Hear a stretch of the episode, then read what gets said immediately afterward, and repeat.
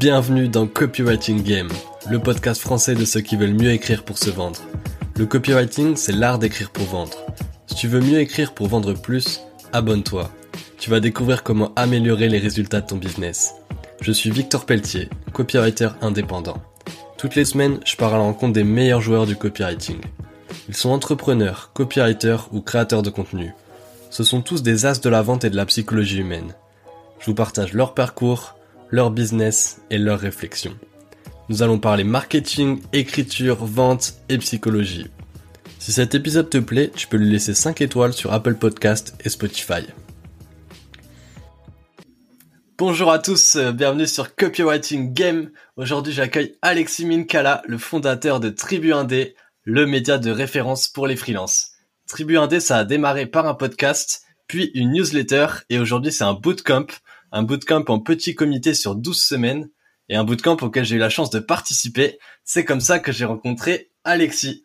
Alexis, il est aussi copywriter et il a écrit l'excellent livre Freelance, l'aventure dont vous êtes le héros. Alexis, bienvenue sur le podcast. Salut Victor, et bah merci pour l'invitation. Ravi de faire cet épisode ensemble pour une fois que je passe de l'autre côté. Et bah ouais, ça fait un moment qu'on se connaît maintenant et on n'a pas eu l'occasion encore d'enregistrer, donc euh, c'est un plaisir aussi. Alors Alexis, aujourd'hui on va parler prospection. C'est un sujet qui euh, qui divise un peu les freelances. Euh, il y en a qui veulent pas du tout faire de prospection. Ils sont plus en mode je crée du contenu, les clients viennent à moi, ils font que de l'inbound marketing. Et il y en a d'autres qui font bah, la prospection parce que c'est quand même un sujet, on va dire, c'est un moyen de d'aller chercher des missions assez rapidement quand même pourquoi, selon toi, c'est quoi un peu les, pourquoi il y a ces peurs liées à la prospection? Pourquoi les gens, ils ont aussi peur de prospecter? Bah, Je pense que les peurs de prospecter sont les mêmes que les peurs que tu peux avoir que tu vas dans une soirée et que tu connais personne, euh, que tu vas dans un salon et que tu connais personne et que tu passes d'un stand à un autre. Euh. Moi, ça me rappelle, je sais pas si tu avais ça toi, mais comme moi j'étais euh, étudiant à l'IUT, donc avant d'aller en école de commerce, j'avais fait tous les salons, tu sais, les salons de l'étudiant et tout. Et, euh, bah t'as as vraiment deux types de personnes quoi. T'as euh, les gens euh, qui euh, arrivent avec tout le paquet de, de prospectus parce qu'ils ont été dans tous les stands, ils ont vu qu'est-ce qui était bien, ils ont discuté avec les étudiants, etc. T'as l'autre partie où ils sont tous en retrait et en fait ils passent, euh, ils ziotent rapidement sur chaque stand. Et puis t'as as ceux qui viennent accompagner avec leurs, enfin leurs parents, leurs oncles, leurs tantes pour essayer de, pour leur, bah, pour, pour, les mettre eux devant, de, devant les devant les, écoles euh, et, que ça soit eux qui posent les questions, bah, c'est un peu pareil pour la prospection, quoi. C'est un peu les mêmes peurs. C'est déjà tu as une sorte de timidité instinctive où tu te dis bah en fait je vais je vais déranger les personnes, tu vois. Euh, elles font leur job, euh, elles sont dans des entreprises, etc. Moi j'arrive, j'envoie un email, je les contacte sur LinkedIn, etc. Genre, je vais les déranger, tu vois. Donc il y, a, je pense ce truc là qui est assez présent de j'ai peur de déranger. L'autre point c'est que la prospection, derrière le mot prospection, on pense à vendeurs, parfois les vendeurs un peu de tapis, etc. Euh, des mecs un peu agressifs, euh, des mecs un peu, tu vois, salesy, un peu euh, euh baratineurs.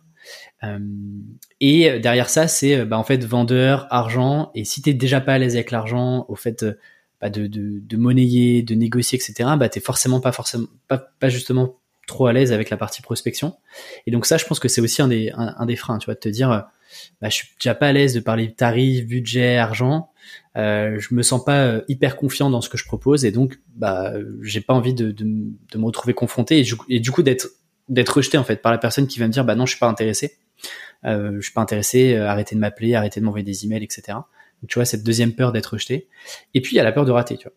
Je pense qu'il y a cette peur de en fait j'ai essayé ça marche pas parce que tu le disais bien, tu vois, l'inbound marketing, c'est-à-dire créer du contenu sur les réseaux sociaux, euh, faire une newsletter alors que euh, il y a euh, cinq personnes qui suivent la newsletter, c'est hyper confortable en soi.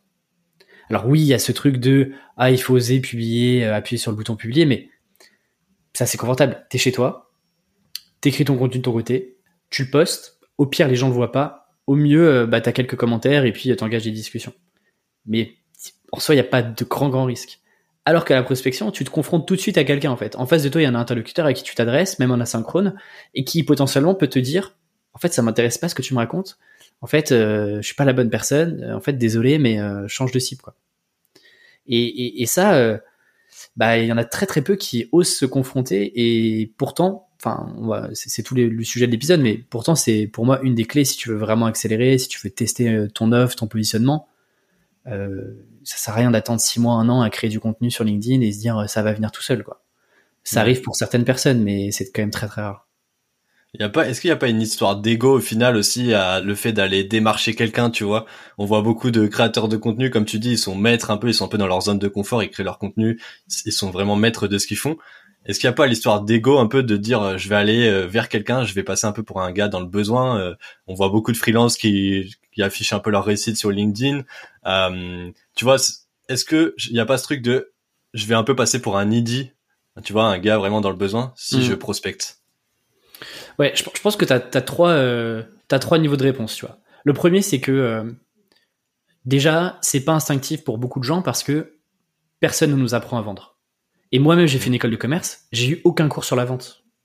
Bon, c'est quand même hallucinant de se dire, école de commerce, on parle de commerce, j'ai eu des cours sur le marketing. Alors ça, si tu veux, j'en ai eu euh, sur, sur, toutes les, sur tous les aspects du marketing. le seul cours de vente et de négociation que j'ai eu, c'est en première année, j'avais 18 ans après le bac en DUT. J'ai eu un cours de négociation qui a duré un an, euh, avec euh, une heure par semaine globalement. C'est les seuls cours que j'ai eu. En école de commerce, même en école de commerce, on t'apprend pas avant. Ce qui est quand même hallucinant, tu vois. Donc de base, imagine des gens qui sont sortent d'école d'ingé, euh, des écoles d'art, de graphisme, de créa, de fac, qui sont encore moins préparés parce que moins confrontés au fait de présenter des projets, de pitcher des, euh, des projets dans des bois, dans des, dans des écoles, etc. Euh, bah déjà, il y a ce truc-là. En fait, euh, de base, on va pas vers quelque chose qu'on maîtrise pas et qu'on connaît pas. Donc, il y a un peu cette peur de l'inconnu. Tu parles des créateurs de contenu qui publient sur LinkedIn, et j'en fais partie, par exemple. Hein. je suis le premier à créer beaucoup plus de contenu aujourd'hui que je prospecte. Il y a ce biais du survivant. Parce que, un, on n'est pas à l'aise. Deux, donc on n'est pas à l'aise en prospection. Donc on se dit, bah, déjà, je suis pas super chaud d'y aller. Deux, on voit des créateurs qui nous prouvent le contraire, qui nous qui tous les jours, quand on ouvre notre LinkedIn, bah, nous disent, bah en fait, moi je prospecte pas, et bah en fait nous persuadent que bah oui, euh, en fait ils créent du contenu, ils trouvent des clients. Pourquoi est-ce que moi j'irais euh, faire de la prospection? Moi aussi je vais créer du contenu. Le truc c'est que c'est un biais du survivant. C'est 5%, euh, même pas 5% des gens qui vraiment réussissent à trouver un flux continu de clients euh, et forcément, on ne voit que puisque c'est les plus visibles. Et l'algorithme facilite bah, les gens qui ont plus de visibilité et qui euh, créent le plus d'interactions. Et bah, c'est un cercle vertueux pour le créateur. C'est un cercle un peu plus vicieux pour, euh, pour le spectateur. Donc ça, c'est le deuxième point.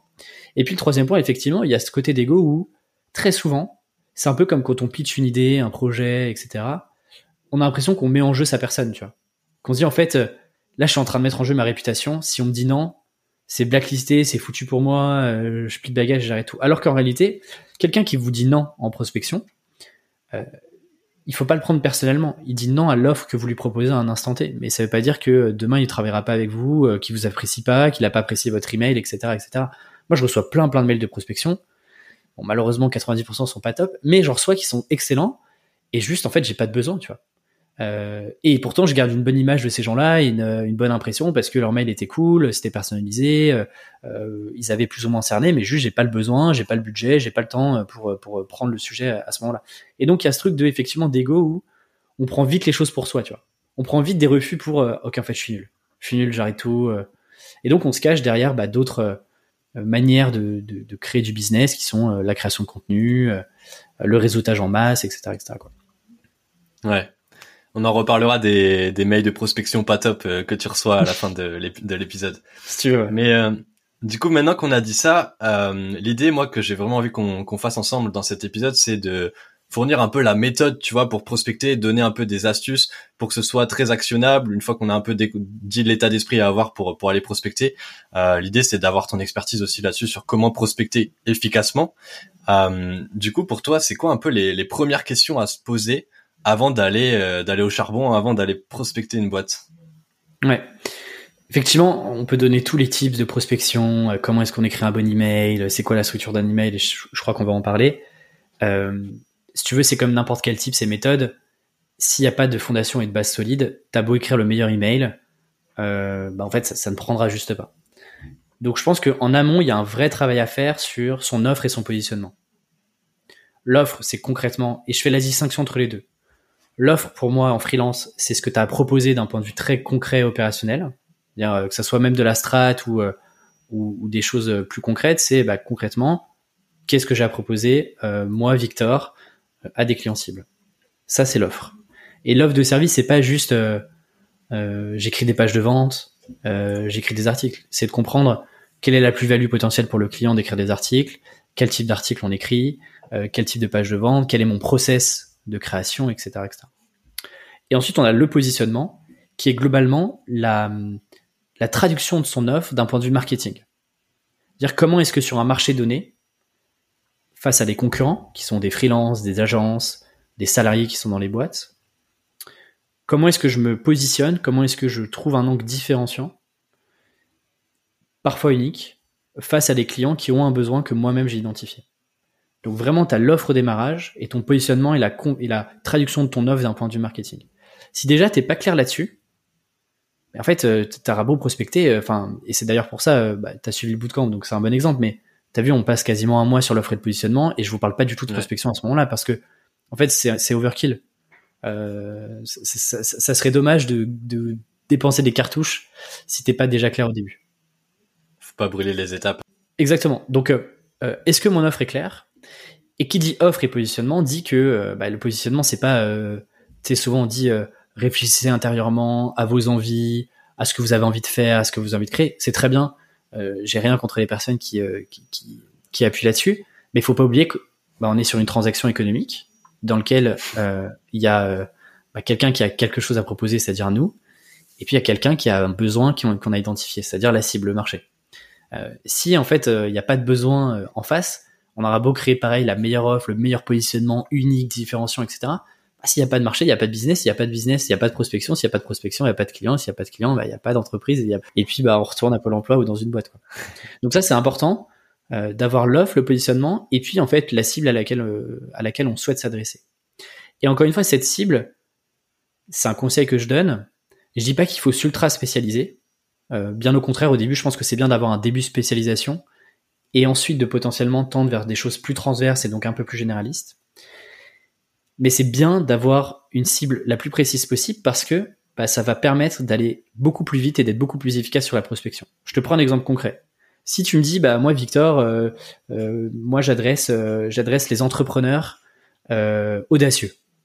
Parfois je vois ça, j'adresse les entrepreneurs, j'accompagne les entrepreneurs audacieux à je sais pas créer leur contenu. C'est flou.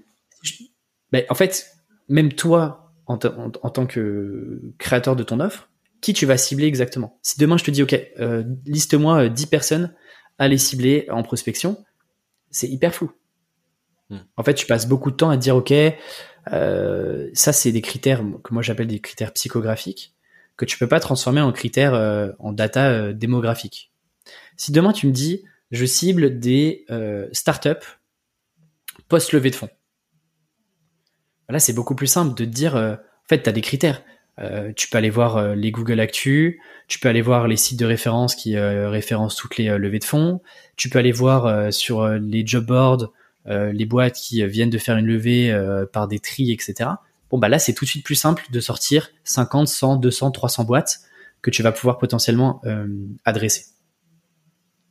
Hmm. Parce que tu as transformé des critères psychographiques qui peuvent être j'accompagne des, des euh, j'accompagne des startups en accélération ou euh, à aller chercher la scalabilité, critères potentiellement psychographiques, tu les transformes en critères démographiques, des une boîte qui a X besoins en recrutement chaque année, qui vient de lever X centaines de milliers, voire millions d'euros, etc., etc. Donc ça, c'est important. Plus ta cible est claire, plus ça va être simple de la catégoriser, et plus ça va être simple de trouver 50, 100, 200 boîtes euh, que tu pourras adresser sur ta prospection. Ensuite, il y a, euh, je te dirais, deux autres choses. La première, c'est d'identifier les bonnes personnes dans les entreprises. Ça, ça ne sert à rien d'envoyer un mail à, des, à contact je sais pas quoi. Euh, parce que le mail, il a toutes les chances de tomber euh, un peu n'importe où. Ça sert à rien non plus d'envoyer, si vous travaillez bah, pour des copies, ça sert à rien d'envoyer un mail à nécessairement tout de suite à, au head of marketing ou au CEO euh, si vous accompagnez des boîtes, parce que il euh, y a aussi de grandes chances que euh, elle est, la personne ait 10 000 autres sujets à gérer et que ça soit pas que ça soit pas le bon moment et qu'elle vous réponde pas. Donc c'est d'identifier la bonne personne, ce que moi j'appelle la personne décisionnaire dans l'entreprise, qui va être capable d'avoir une vision à la fois macro des sujets marketing de l'entreprise, mais aussi avoir le pouvoir de décision et de savoir, ok, est-ce qu'on a le budget, euh, est-ce que euh, elle a le pouvoir de décision, en tout cas de négociation au sein de l'entreprise euh, pour faire passer le projet, etc., etc. Donc généralement, moi, j'aime bien démarrer. Pour un copie, c'est qui la personne stratégique pour toi à contacter dans l'entreprise? Alors, tu vois, je te fais la réponse. je vais te faire une réponse un peu de normand, même si je suis breton. Ça dépend. en fait, encore une fois, ben, ça dépend de ta cible. exemple très concret. Comme moi, je bossais en CDI, on était dans une startup où on était une trentaine de salariés. On était trop au marketing. Donc là, je te dirais, bah, en fait, tu peux directement contacter potentiellement le CMO parce que c'est lui qui va être le décisionnaire. Euh, on était deux opérationnels et puis, euh, et puis un directeur. Donc tu peux directement voir avec lui. Maintenant, quand tu es dans des boîtes, euh, tu vas adresser des startups slash scale-up, c'est-à-dire des, des, entreprises qui sont vraiment en hyper explosion, qui ont levé peut-être 50, 100 millions, 200 millions d'euros. les équipes marketing, c'est des équipes où il y a maintenant 15, 20, 30, 40 personnes où tu as différentes strates de niveau. Tu vois, tu vas avoir peut-être les directeurs, ensuite tu vas avoir euh, des head-off, ensuite tu vas avoir peut-être euh, des euh, chefs de squad, chefs d'équipe. Donc tu vas peut-être avoir un head-off contenu, par exemple, ou un head-off conversion, ou un head-off mm. je sais pas quoi. Donc là, tu vois, tu peux en fait essayer de, de, ça sert à rien d'aller taper le directeur marketing d'une boîte où il y a 400 personnes parce qu'il y a aussi pareil de fortes chances qu'ils te répondent pas. En revanche, peut-être le je sais pas le head of conversions, tu vois. Euh, peut-être que lui, bah, il serait peut-être plus à même de te répondre si tu fais de la copie euh, et que euh, ton offre est dans l'optimisation des landing pages, par exemple. Donc tu vois, encore une fois, ça dépend vraiment, d'où l'intérêt de bien connaître sa cible, de bien connaître l'organisation de sa cible aussi. D'où le fait de faire des entretiens marché, de discuter avec sa cible, de comprendre un peu comment est-ce qu'est constituée l'entreprise. Mais ça va dépendre énormément de, chaque boîte. T'adresses une asso, c'est pas la même chose. T'adresses une, une PME, c'est sûrement pas la même chose non plus. Donc, donc ouais, ça dépend beaucoup. Moi, j'aime bien démarrer toujours par le décisionnaire et si j'ai pas de réponse, de retourner par les, par les opérationnels qui, eux, vont refaire monter l'information. Ok. Donc ça, c'est important, euh, tu vois, de, de, de, savoir un petit peu. Euh, et en plus, on peut aller beaucoup plus loin. Euh, L'avantage, c'est quand vous avez déjà pu faire des entretiens marché, discuter avec cette cible-là, voire déjà travailler avec ces gens-là, bah vous êtes capable facilement de vous dire, ok, le décisionnaire, il doit avoir tel et tel objectif, il a telle et telle contrainte sur chacun de ses projets, et voilà son pouvoir de décision. Et typiquement, je te prends un exemple, comme moi j'ai quitté ma boîte, je suis resté dans l'écosystème startup d'un point de vue cible. Je connaissais parfaitement les problématiques de, des boîtes entre 30 et 80 euh, salariés d'un point de vue marketing. Je connaissais exactement les comptes, les objectifs euh, d'un point de vue indicateur parce que c'est toujours les mêmes, d'un point de vue contrainte aussi, que ce soit des contraintes budgétaires, euh, avoir des, des, projets qui durent pas trop longtemps parce que il y a un cycle de projet et un cycle de production à avoir, euh, etc., etc. Donc ça c'est important, tu vois, d'identifier le décisionnaire pour savoir bah, quels sont ses objectifs, quelles sont ses contraintes, quels sont son pouvoir de, quel est son pouvoir de, de, décision et de négociation. Et puis le dernier point, euh, c'est de faire ses devoirs. C'est de faire ses devoirs et ça veut dire quoi? Ça veut dire est-ce que de manière très honnête, j'ai vraiment identifié un besoin chez l'entreprise que je suis en train de, prospecter ou que je vais prospecter euh, dans quelques jours, tu vois. Ouais. Et ça, je pense que c'est important de d'arriver avec un objectif en tête précis, de dire bah voilà, je fais ça, est-ce que vous êtes intéressé? Il y a 100% de chances que les personnes vous disent bah oui, on est intéressé, mais là on n'a pas le temps, tu vois. Versus si tu arrives en ayant déjà fait tes devoirs, en ayant déjà identifié potentiellement un axe de travail, même si c'est pas le bon et que ça sera peut-être pas celui sur lequel tu vas travailler, mais au moins, tu vois, ça te donne un pied dans la porte et ça te donne une opportunité de créer de l'échange avec la personne que tu as en face de toi. Yes, bah justement, si on creuse un peu sur ce sujet-là, euh, on a parlé des, gens qui avaient peur de prospecter. Il y a aussi pas mal de gens qui prospectent. Alors là, on, a fait nos devoirs, on a notre offre, on a notre positionnement, on a identifié la personne stratégique. Maintenant, comment on fait pour euh, vraiment se démarquer, euh, pour pour se démarquer quand on va prospecter cette personne-là? Ouais. Déjà, que ça soit un mail, euh, un DM Insta, euh, un, un, DM sur LinkedIn, ou même euh, on peut, enfin je veux dire ce, qu'on est en train de se dire peut très très bien s'appliquer à la prospection physique, c'est-à-dire je suis un salon et je connais des freelances qui prospectent que sur les salons. Tu vois par exemple des, des freelances qui sont sur des métiers particuliers, secteur d'activité type BTP, secteur industriel où il y a beaucoup de salons et il y a beaucoup de choses qui se font comme ça, ça fonctionne bien mais ça marche aussi, je sais pas, sur des petits déjeuners d'affaires, dans des euh, comités, dans des groupes d'affaires, etc. Ça marche aussi très bien. Le premier truc, c'est euh, de personnaliser son approche. Tu vas me dire, oui, c'est évident, Alexis, merci. bah, J'aimerais que ça soit évident pour 100% des personnes qui prospectent. Déjà, tu vois, par exemple, si on prend l'email, écrire un mail vraiment personnalisé, et quand je dis personnalisé, c'est pas juste changer la variable prénom et, et envoyer le même mail à tout le monde, mais écrire un mail personnalisé, pour moi, c'est déjà 50% du boulot parce que 80% des gens ne le font pas. Donc déjà, en fait, rien qu'avec ça, bah, tu passes au-dessus, tu passes le premier filtre de euh, OK, le mail, euh, le mail n'est pas envoyé à 50 000 personnes. Ouais. Donc ça, je pense que c'est le premier point, euh, de pouvoir écrire un mail personnalisé. le deuxième, c'est la partie... alors ça, ça, paraît très vague comme ça, mais le fait d'être empathique même dans un email. Et ça veut dire quoi? Ça veut dire de se mettre à la place du client et avant d'écrire un email, de dire ok, qu'est-ce que le client a envie de savoir et a besoin de savoir et a besoin d'entendre à un instant T aujourd'hui? Je suis pas en train de lui refourguer ma cam et mon offre, mais plutôt qu'est-ce qu'il aimerait savoir aujourd'hui? Et donc se poser cette question-là permet de reconstruire l'email d'un point de vue client et non pas d'un point de vue acheteur. Et de se dire ok, en fait. Euh, euh, dans, le, dans la construction de l'email, on va être beaucoup plus sur Comment est-ce que je peux l'aider déjà sur un email? Est-ce que je peux lui donner deux trois pistes? Est-ce que je peux identifier de manière plus intelligente des axes d'amélioration ou des axes de progression qu'il pourrait avoir dans sa boîte? Plutôt que de dire bah en fait euh, l'objectif c'est d'aller closer le client dès mon premier email. Ça tu vois c'est le premier truc. Et d'ailleurs ça me fait rebondir sur un, autre truc qui est quand on se met à faire la prospection, il faut surtout pas euh, vouloir closer et vouloir vendre euh, de suite. Genre de suite tu vois. C'est la pire des erreurs. Et moi, j'aime bien dire, tu vois, ne pensez pas comme un vendeur qui veut signer le plus vite possible. Pensez d'abord aux intérêts du client. C'est comme sur Tinder, quoi. On va pas obtenir le date euh, dès, le premier échange.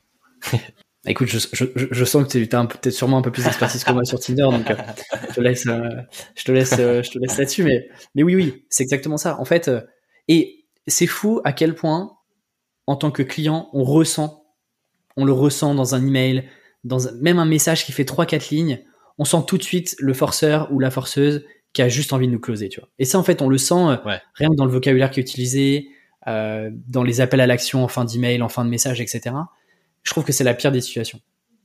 Pourquoi? Parce que en freelance, moi j'aime bien dire qu'on est dans, sur un business de confiance. On n'est pas sur un produit. Et souvent, je prends l'exemple de quand tu achètes, bah là, tu vois, on enregistre sur Zencaster. Euh, Zencaster, tu payes un abonnement, tu sais ce que tu vas voir tu mets de l'argent, donc tu mets euh, de l'input dans Zencaster. En, en output, t'as quoi? T'as un enregistrement, t'as un outil qui marche à 100%, etc., etc. Ok, c'est assez prédictible. Euh, moi, je prends Zencaster, ça marche de la même manière que toi, tu vas l'utiliser.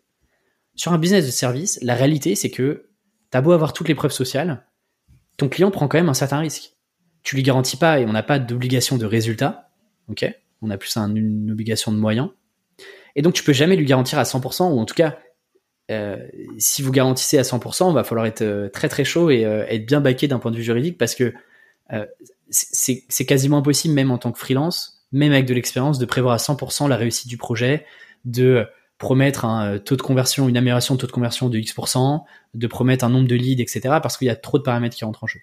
Donc en fait, le client, il prend un risque de travailler avec vous, même si vous avez 10 ans d'expérience, même si vous êtes moins cher que le reste, etc. etc. Donc ça veut dire quoi? Ça veut dire qu'il faut jouer sur d'autres leviers, d'autres leviers de confiance que simplement euh, la preuve sociale et dire qu'on va réussir. Et cette confiance-là, elle, n'arrive pas sur un email, tu vois. Elle arrive pas sur un échange, une conversation.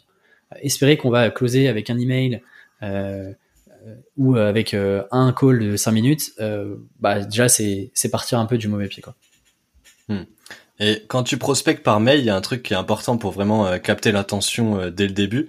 Euh, c'est au niveau de l'objet. Tu vois, c'est ça qui va faire que la personne elle va ouvrir ou pas l'email. Mm. par rapport à ça, est-ce que tu as des exemples d'objets que tu peux conseiller pour, bah voilà, pour que dès les premiers mots, tu captes un peu l'attention du prospect?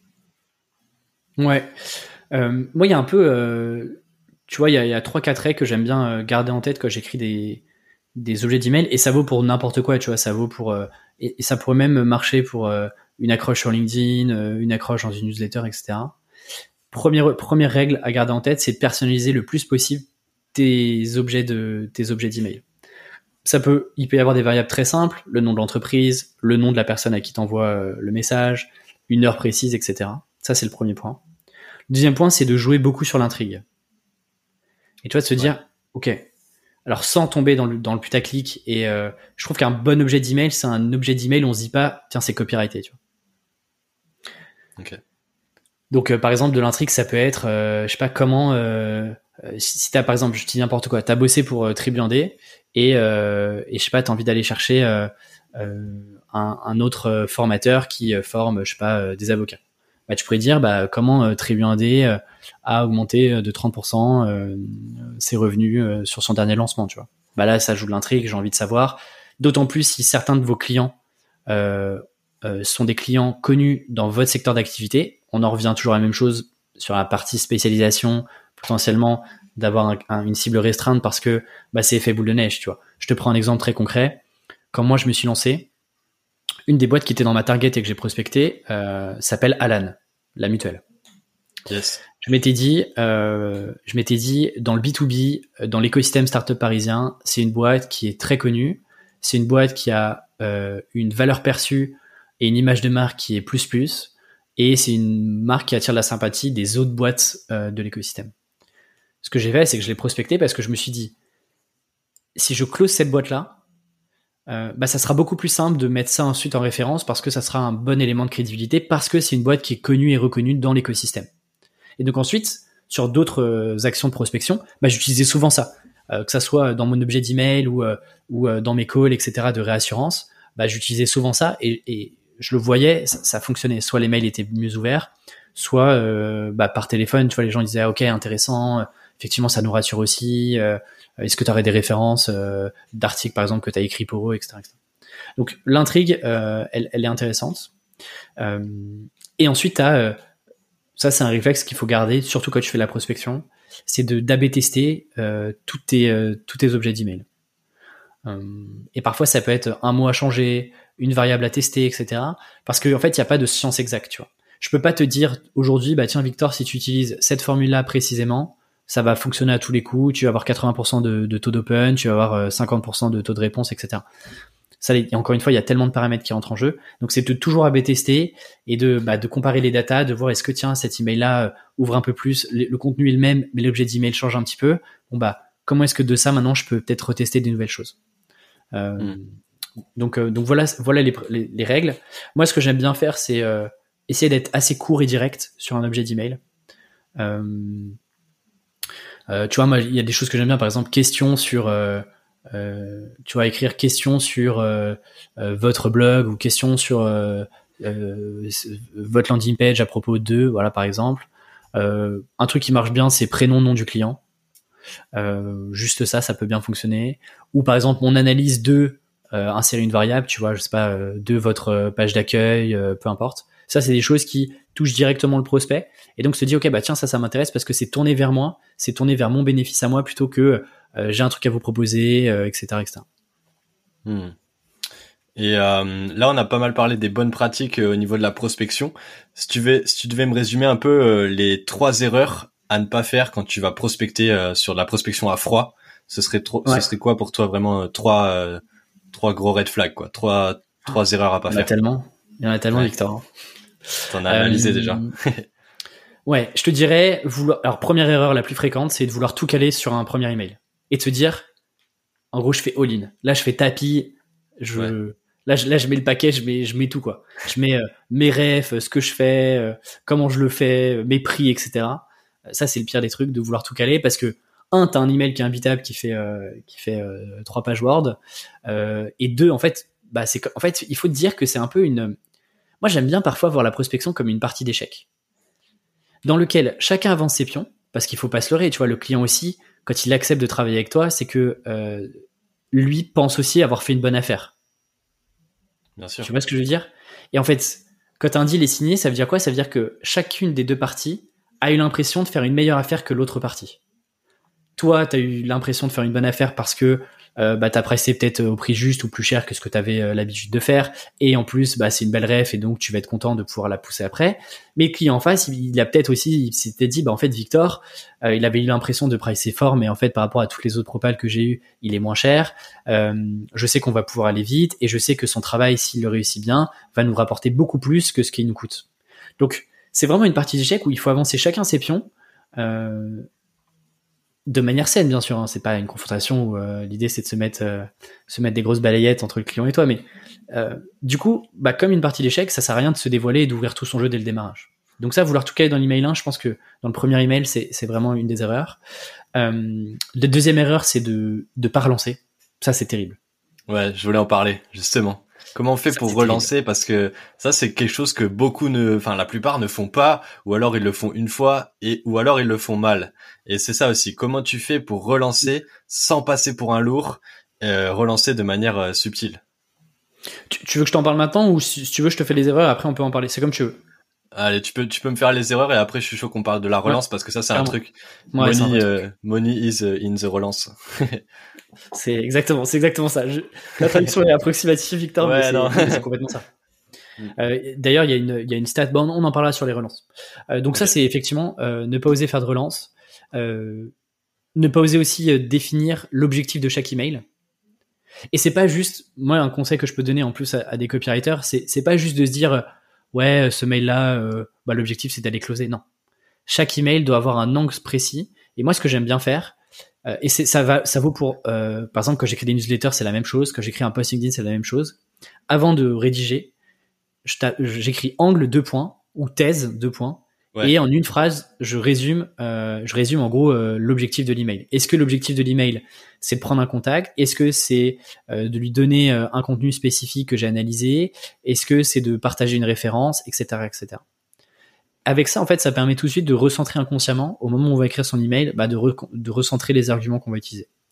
Donc ça, c'est important, et c'est une erreur que je vois de bah, pas définir l'objet de chaque email. on arrive à la fin de l'email et on se dit parfois, ok, so what, qu'est-ce que je dois faire, tu vois? Euh, ouais, ça c'est. ce que j'ai appris Qu'est-ce que je dois faire tu vois? Être précis sur le call to action, vraiment euh, question fermée. Est-ce que ça peut vous intéresser Oui, non. Euh.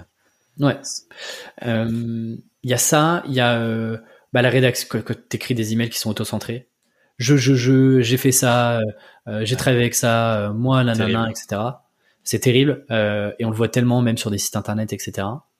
Euh, T'en as d'autres aussi. T'as par exemple trop de jargon. Parfois, tu as envie de faire l'expert en copie et, euh, et tu utilises trop de jargon. Euh, en fait, c'est pire que tout. Parce que le bon expert est capable de montrer son expertise sans utiliser de jargon. Et c'est un très bon test. Quelqu'un qui est capable de simplifier à l'extrême pour un client qui est pas dans le milieu, euh, ça marche bien. Et à l'inverse, adapter aussi son vocabulaire au client. J'ai eu tellement de clients B2B qui m'ont dit ça fait plaisir de bosser enfin avec un copy qui comprend les enjeux du B2B qui me parle pas de page de vente, par exemple. C'est un truc bête, mais tu parles de page de vente dans le B2B, mais on, enfin, on te regarde mal, tu vois. C'est juste, t'as pas compris les codes du, marché. Ça n'existe pas une page de vente en B2B. Tu vois, on vend pas de la formation côté en B2B. Donc ça, c'est important, tu vois. Euh, à la fois de pas utiliser trop de jargon et en même temps d'adapter son vocabulaire en fonction de sa cible. Et donc, ça nécessite, tu vas t'en douter, Victor, de bien connaître sa cible.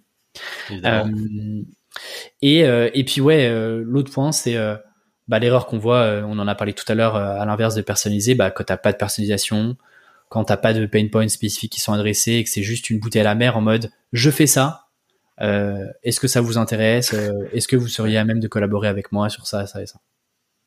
Hmm on a pas mal d'erreurs. C'est vrai qu'on peut passer beaucoup de temps sur les erreurs, mais là, je pense que tu as dit les, plus importantes. Alors, bah, du coup, je veux bien qu'on parle de la relance, parce que c'est, comme on a dit, c'est vraiment un truc qui est hyper important. Pour toi, comment on fait pour relancer sans passer pour un lourd et euh, en étant bah, subtil? Mais c'est vrai que souvent le et je me souviens quand on en parlait dans le bootcamp et je vous disais relancer les amis, ils me disaient ouais mais ça fait un peu pushy, euh, les gens ils reçoivent déjà plein d'emails, ils sont sollicités, on va pas les déranger, etc. C'est abusé. Hein. Euh, bah, déjà, alors déjà, moi, je, pars du principe, tant qu'on me répond pas ou qu'on me dit pas non, bah, je continue. Jusqu'à un certain point, on va y venir sur le nombre de relances, à mon avis, que, que moi je conseille de faire. Mais je veux dire, c'est pas parce que quelqu'un vous a pas répondu à un premier email qu'il n'est pas intéressé. Euh, moi, à ma toute petite échelle, et encore, hein, je, suis, loin d'être celui qui reçoit le plus d'emails, mais il y a des emails sur lesquels je passe à côté parfois. Et c'est pas que j'ai pas envie de répondre, c'est juste que je passe à côté, ou en fait j'ai déjà plein d'emails qui s'accumulent, et donc le temps d'y répondre, bah, j'ai pas eu le temps en deux jours ou trois jours de répondre. Donc c'est ça. D'ailleurs, je t'ai relancé. De relancer. Exactement. ah, voilà. ah mais Alexis, moi, moi j'ai, j'ai le réflexe quand je t'envoie un email, je prévois déjà la relance. c'est, c'est ah, très bon réflexe. Très bon réflexe, tu vois. Euh, parce que ça se trouve, bah, du coup, je serais jamais passé dans le podcast si, si tu m'avais pas relancé. Bah, Donc, euh, il faut, faut pas se dire ouais, je vais le déranger, c'est pushy. Euh, en tout cas, vous avez rien à perdre à envoyer un email. L'intérêt de faire une bonne relance, c'est que bah, si vous n'avez pas tout dévoilé sur le premier email, bah, en fait, il vous reste encore des billes et des cartes à jouer sur chaque email. Et donc moi, j'aime bien sur des séquences de prospection, j'aime bien plutôt penser mes emails sur euh, 3-4 phases. Et donc 3-4 emails au minimum, qui me permet en fait bah, euh, de mettre une carte après l'autre sur chacun des emails.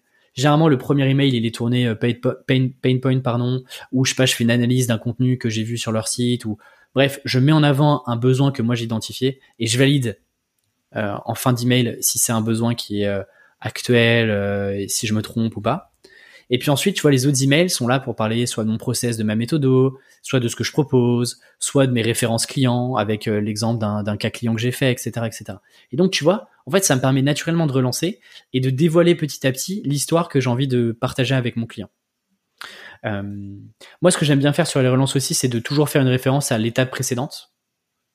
Tu vois, de de pas redémarrer un mail de zéro, mais dire voilà, vous êtes peut-être passé à côté de mon, mon email précédent, euh, et hop, j'enchaîne avec euh, tu vois, pour compléter ce que je vous ai dit euh, lors de mon dernier email, voilà ce que blablabla, etc., etc. Donc ça, je pense que c'est bien. Euh, et, euh, et après, il y a différents types de relance. Ça peut être des emails très très courts. Euh, ça peut être aussi des emails selon la cible et selon le, le nombre d'emails que vous avez prévu. des emails plus directs en mode, bah, je sais pas, je pense que vous êtes, vous devez recevoir pas mal d'emails. Est-ce que ce serait plus simple peut-être pour vous d'échanger sur 10-15 minutes euh, en visio, euh, voici mon agenda par exemple, ou quelles sont vos disponibilités, je m'adapte à vous, etc. Euh, ça, ça peut être cool. On peut faire des relances aussi en ajoutant des images. tu vois, je sais pas, faire un petit montage. Je sais pas, par exemple, tu vois, si t'as, voulu, si t'avais voulu bien bien me relancer, ça aurait pu être marrant que tu fasses un screen d'un ancien d'un ancien enregistrement que tu as fait en vidéo avec quelqu'un et qu'à la place de la personne de sa tête tu mettes ma tête et que tu dises bah est-ce que ça te dit de, de passer dans le podcast tu vois? Ça ça peut être ah, un bon exemple tu me donnes des idées là voilà, c'est cadeau, c'est gratuit. Euh, c'est pour ça. euh, trop bien. Non mais j'aime beaucoup ta, ta, ta... c'est trop bien de, de voir la relance, euh, enfin cette, cette idée de comparer la prospection à un jeu d'échecs, tu vois, et d'avancer ses pions petit à petit. Et je bah, trouve ça, bien parce que tu gamifies le truc et au final, euh, c'est vrai que tu t'envoies pas toutes tes cartouches en même temps, tu vois. Donc d'où aussi l'intérêt de pas faire un, de pas faire all-in sur le premier mail et de d'envoyer petit à petit. Parce que ça, c'est pareil, la longueur euh, sur un premier mail, les gens, souvent, les prospects, ils sont occupés, euh, donc faut pas non plus faire un roman euh, dès le premier mail pour pas les, mm, mm, mm. leur faire peur, quoi. Et encore une fois, tu vois, ça dépend beaucoup de la cible. Euh, T'adresses une cible créateur, peut-être que bah, y a tu peux déjà installer plus facilement une proximité, etc. Euh, versus si t'adresses un oui un head of ou un directeur marketing ou un CEO, ouais, plus t'es court, mieux c'est parce que il va traiter ton mail parmi 150 emails qu'il aura reçu la journée, tu vois. Et tu euh, valider. Euh, Pareil, de valider euh, tu sais, sur des relances, si t'as pas de réponse, mais que ton mail a été ouvert, par exemple, bah, tu pourrais avoir un email de euh, est-ce que je m'adresse bien à la bonne personne? Sinon, est-ce que vous pouvez euh, juste me transférer euh, la bonne personne, etc. Tu vois, ça c'est un comportement. Par exemple, là, en, te disant ça, j'ai en, en, tête mon ancienne, enfin mon ancienne cible, ma cible prestation de service qui est la startup. bah généralement, tu sais, quand on voit même au head of ou autre, ou directeur marketing, bah en fait ce qui se passe dans beaucoup de boîtes c'est que hop ça ça forward tu vois ça forward en mode réponds-lui donc ça c'est un bon moyen de euh, que la personne tu lui donnes tout de suite la perche pour qu'elle te dise ah oui effectivement euh, ton mail est cool je l'ai forwardé à machin relance-le si t'as pas répondu. Ça m'est déjà arrivé tu vois. Bah là c'est Migo. Du coup j'ai la, bonne personne à qui euh, à qui à qui envoyer l'email. Hop je peux repartir sur une nouvelle séquence tu vois. Bah, j'espère qu'avec tout ça, on va donner envie aux gens de prospecter et de relancer parce que là, ils ont toutes les cartes en main pour le faire. Euh, il y avait un, un, petit point aussi que je voulais aborder par rapport à la prospection. On l'a vu dans le bootcamp et c'est un truc à mon avis que beaucoup de gens ne, enfin sous-estiment ou ne font pas en prospection. Je pense que tu me vois venir, c'est euh, l'idée de la carotte. Euh, tu vois, c'est vraiment cette idée dans le dernier, euh, dans la dernière phrase ou dans le petit PS à la fin du mail, euh, la petite phrase qui va peut-être faire basculer ton prospect vers le ah ok, pourquoi pas faire un appel? Cette, cette, idée de carotte, c'est vraiment tu vas donner un petit échantillon de ton taf où tu vas lui promettre quelque chose que tu vas lui donner dans l'appel qui va l'aider dans son business. Alors, si je te donne un cas très concret, euh, pour toi, une, pour toi, euh, une carotte, une idée de carotte ou des exemples de carotte pour un copywriter qui va faire que ton prospect, il va, il va booker euh, direct le call avec toi sur un, sur un email de prospection. Est-ce que tu as des exemples par rapport à ça? Est-ce que tu as une cible en tête Pour qu'on puisse prendre un exemple concret? Je sais pas, un auditeur qui t'a dit, voilà, je suis copywriter sur tel et tel truc. Et... Alors, on va te faire, par exemple, allez, c'est bien, on en parle beaucoup en ce moment, une startup à impact. Et euh, startup à impact, euh, t'es copywriter freelance, euh, tu veux aller, euh, tu veux aller démarcher une startup à impact. Qu'est-ce que tu peux lui proposer comme carotte dans ton mail? Ouais. Bah, par exemple, on va se dire, allez, tiens, cette startup à impact, même si elle, est elle a impact, elle fait un peu de publicité sur Facebook et, et, et enfin sur Meta de manière générale. un truc qui pourrait être intéressant aujourd'hui, il y a des sites qui vous permettent d'aller regarder toutes les publicités qui sont faites par toutes les boîtes possibles inimaginables. Bon bah typiquement, euh, une carotte qui pourrait être intéressante, c'est euh, euh, bah, by the way, j'ai j'ai regardé vos trois dernières pubs qui tournent sur Instagram. je connais pas vos chiffres, donc je sais pas si ça convertit bien ou pas, mais en gros je connais pas vos chiffres. Mais voici un peu les retours d'un point de vue copie que je peux vous faire sur l'accroche, sur sur le visuel et sur le la copie qui est écrite sur le visuel. si ça vous intéresse, je vous l'envoie. Dites-moi si ça vous intéresse et je vous envoie ma petite vidéo d'analyse. Bon, là, tu forces à la réponse, tu vois. Là, je me dis, moi, je suis, je suis, euh, je, bosse en market dans cette boîte-là. Là, il y a un gars ou une nana qui est en train de me dire, j'ai fait une analyse de tes pubs. En fait, je perds rien. Au pire, c'est nul. Et je prends pas en compte ses remarques, tu vois. Donc ça, ça peut être un bon exemple. Euh, et après, tu peux le décliner. Là, on parle de pub, tu vois, mais tu pourrais le décliner sur n'importe quoi. Ça, c'est typiquement une, carotte qui peut être intéressante. Et là, tu peux pas faire plus personnalisé que ça d'analyser et de prendre le temps, 5-10 euh, minutes, euh, de, donner un retour concret sur un contenu concret qui a été fait par euh, la boîte que tu cibles. Alors oui, ça prend du temps. oui, tu peux pas faire 150 emails, mais qu'est-ce que tu as envie? Finalement, le volume est pas si important que ça. Moi, je préfère passer du temps à écrire 10 emails et avoir 3-4 3 4 demandes d'appel et en signer un, plutôt que d'envoyer 150, 200 emails et avoir zéro retour, tu vois. Parce que le temps, finalement, il est plus ou moins le même. Hein. Euh, de, de, construction entre euh, t'envoies 150 emails en batch, tu crées tous les emails, tu les mets dans, dans un outil, tu configures l'outil, etc. versus tu fais un truc plus personnalisé. Et en plus, toi, ça te fait du matériel, euh, ça te permet aussi de monter en compétences, de découvrir des projets un peu plus en profondeur, etc. Donc, je trouve que tout le monde est gagnant là-dessus, quoi.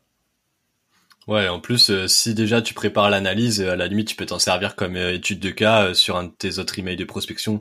Tu, tu peux la recycler, quoi. Exactement, exactement. Ouais. Et si t'es bon dans ce que tu fais, t'as aucune raison de d'avoir peur de faire ça, tu vois.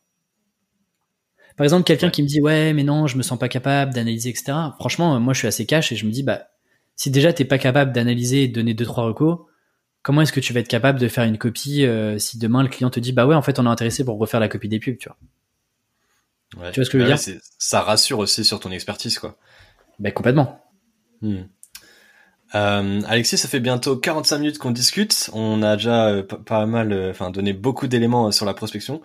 Il y a un petit rituel dans le podcast. C'est, je t'en ai parlé, c'est le deux vérités, un mensonge. Donc les auditeurs ils connaissent le principe. Je rappelle rapidement. Tu vas me dire trois choses sur toi. Il y a deux vérités et un mensonge.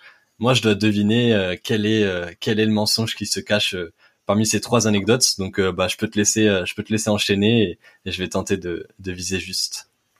C'est dur parce que pour la petite histoire, euh, bah ouais, Victor, toi, t'as suivi le bootcamp euh, en janvier. Euh, ah on a fait un week-end ensemble avec toute la promo. donc, donc si tu veux, c'était dur de. de... on pourra peut-être en parler sur un prochain épisode. Le week-end, on pourrait faire un épisode de podcast inédit sur le week-end, je pense. Voilà, si vous voulez des infos euh, sur le week-end, euh, bah, contactez Victor, harcelez-le pour qu'il vous dévoile ça. euh, et du coup, c'était pas simple de trouver euh, des choses que, que je vous avais pas forcément partagées. J'en ai trouvé trois. je te donne les trois d'un coup? Ouais, vas-y, tu, tu, me déroules les trois et on débrief après. Et je, te pose des questions complémentaires si j'ai besoin. ok.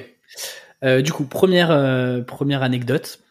j'ai failli me retrouver en garde à vue au Vietnam euh, pour avoir pénétré sur un site privé abandonné. Ça, c'est la première. Ok.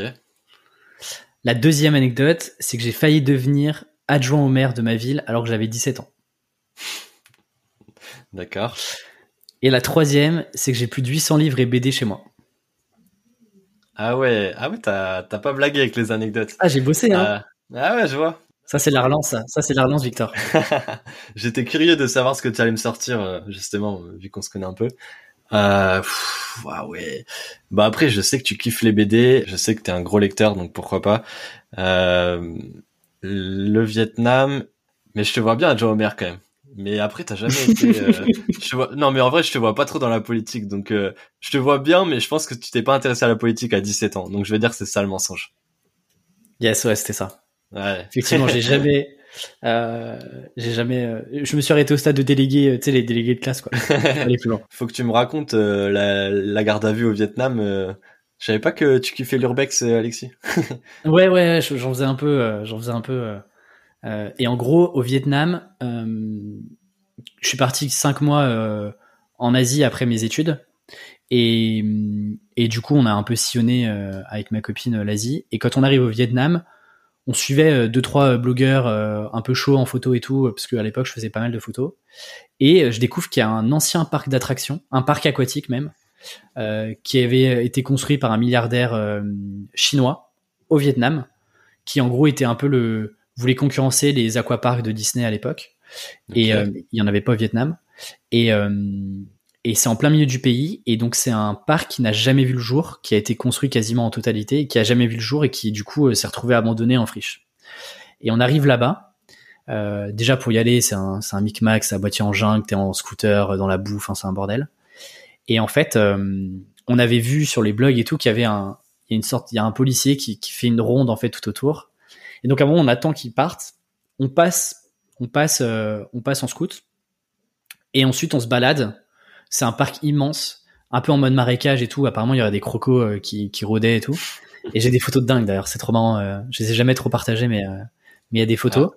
Et, et on arrive en plein milieu. Et donc on n'était pas tout seul. Il y avait, je pense qu'on était 5-6 ce jour-là sur le lieu.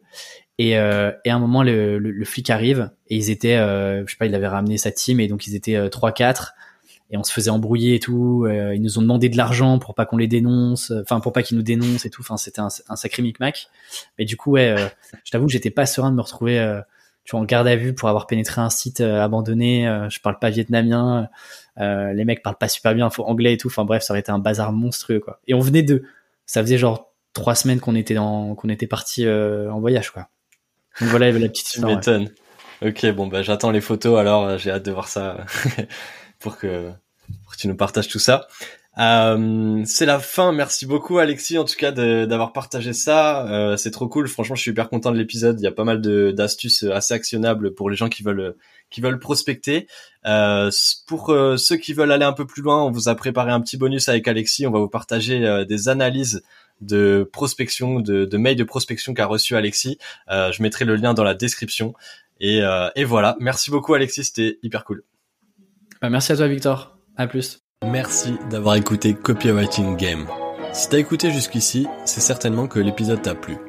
Pour me soutenir, n'hésite pas à mettre 5 étoiles sur Apple Podcast et Spotify, parce que ça m'aide beaucoup pour le référencement.